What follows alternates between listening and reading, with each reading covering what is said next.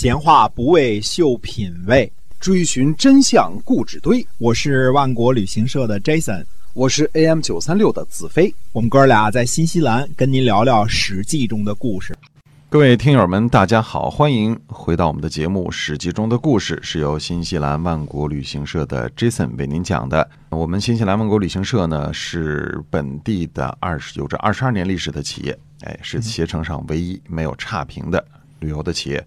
如果您对新西兰旅游感兴趣，可以呢来到我们来来了解一下我们的新西兰万国旅行社啊。是的，呃，为了国家改变军队制服啊这点事儿啊，赵武灵王呢费尽了心思说服教育，摆事实讲道理，确实下了不少功夫啊。政令推行了，王公大臣呢也说服了，可是还有不执行的人。这个人呢叫赵燕，这个燕是燕子的燕啊。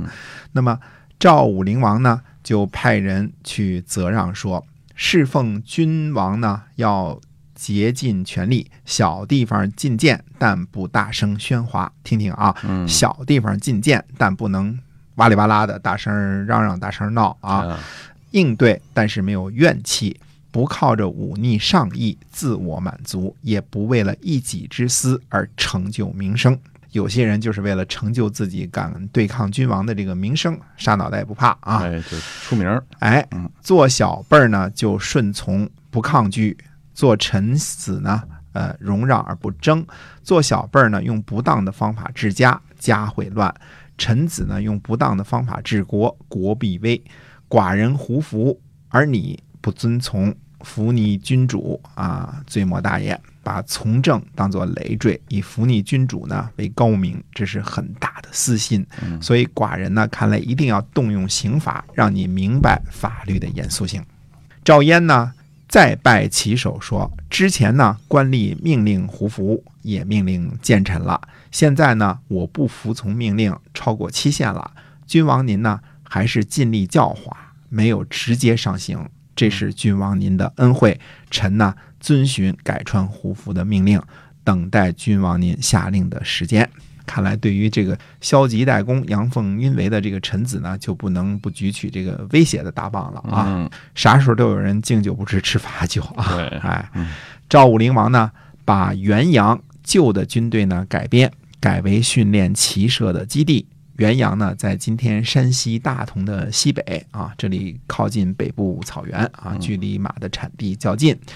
赵国的臣子牛赞进谏说呢：“国有常疾，兵有常经，变急则乱。”就是说呢，国家有一贯的军籍制度，兵器制造呢有一定的标准，你变了就会乱的。嗯，从牛赞进谏的这个话，我们知道呢，赵武灵王时期的赵国啊，军籍制度已经。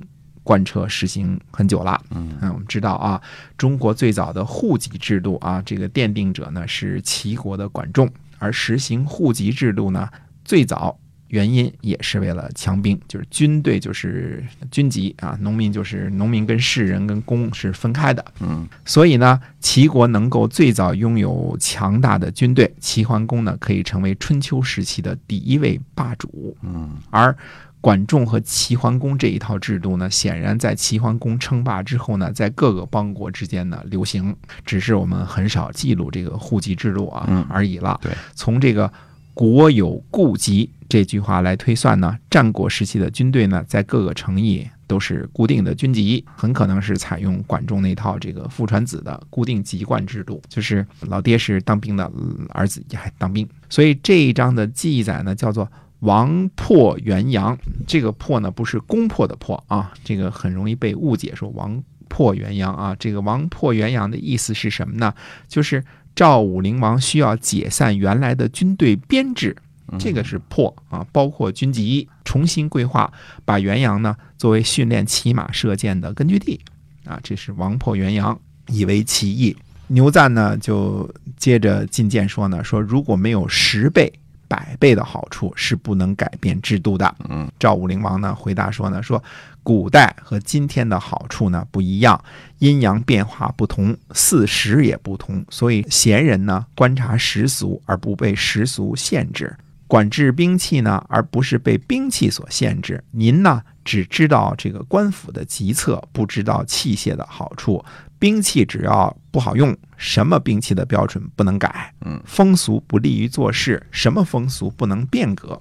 往昔先君赵襄子与代国交接的地方呢，建立城池，表明呢边疆的范围，取名叫无穷之门，就是为了昭示后代，希望他们开拓远方的意思。如今呢，铠甲长兵器啊，不能够逾越险阻。仁义道德呢，不能够让其他的诸侯前来朝见。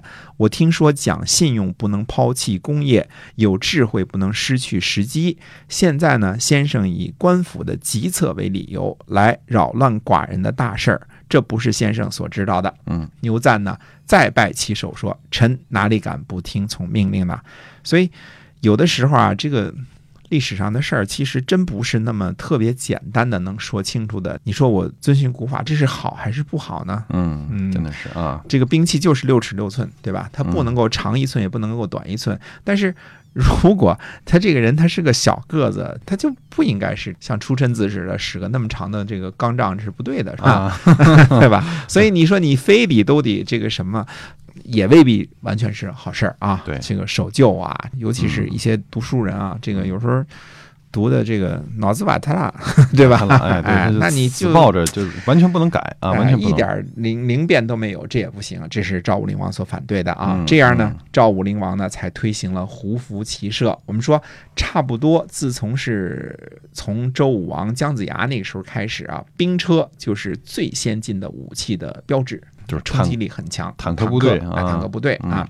因为春秋时期的记载呢，除了魏书曾经抛弃战车不用，改为步兵啊，并且战胜戎狄这一次战争之外呢，中原各国的战争几乎都是以战车为主要战争的兵力的，嗯或者说是主力的。采用的呢是步兵和车兵混编的形式来进行战争的，对吧？我们说三个甲士带着七十二个士兵，哎在战国时期呢。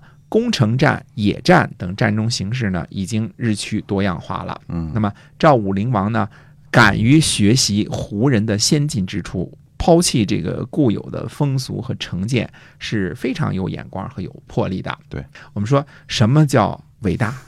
看到了已经存在的事物，然后把它加以利用，这个就是伟大，嗯，并不是很多时候都得你发明一个什么呃先进的东西。毕竟能发明这个原子弹的人还是少数嘛。那么。到底赵武灵王时期向胡人学习的骑马射箭，这是怎么一回事儿呢？它的细节是些什么东西呢？那么且听下回分解。嗯好的，我们今天啊就先跟大家聊到这儿。胡服骑射，这是历史上一次非常有名的，可以说是改变或者叫变革哈。呃，那么大家很多人呢对这个应该是比较感兴趣的，希望您能够持续关注我们的节目。那同样的提醒您，万国旅行社在机票和旅游方面，我们是认真的，而且呢我们是非常靠谱的哈。那么也是有口皆碑的。今天啊，史记中的故事就先讲到这儿。是由新西兰万国旅行社的 Jason 为您讲的，咱们下次节目再会。再会。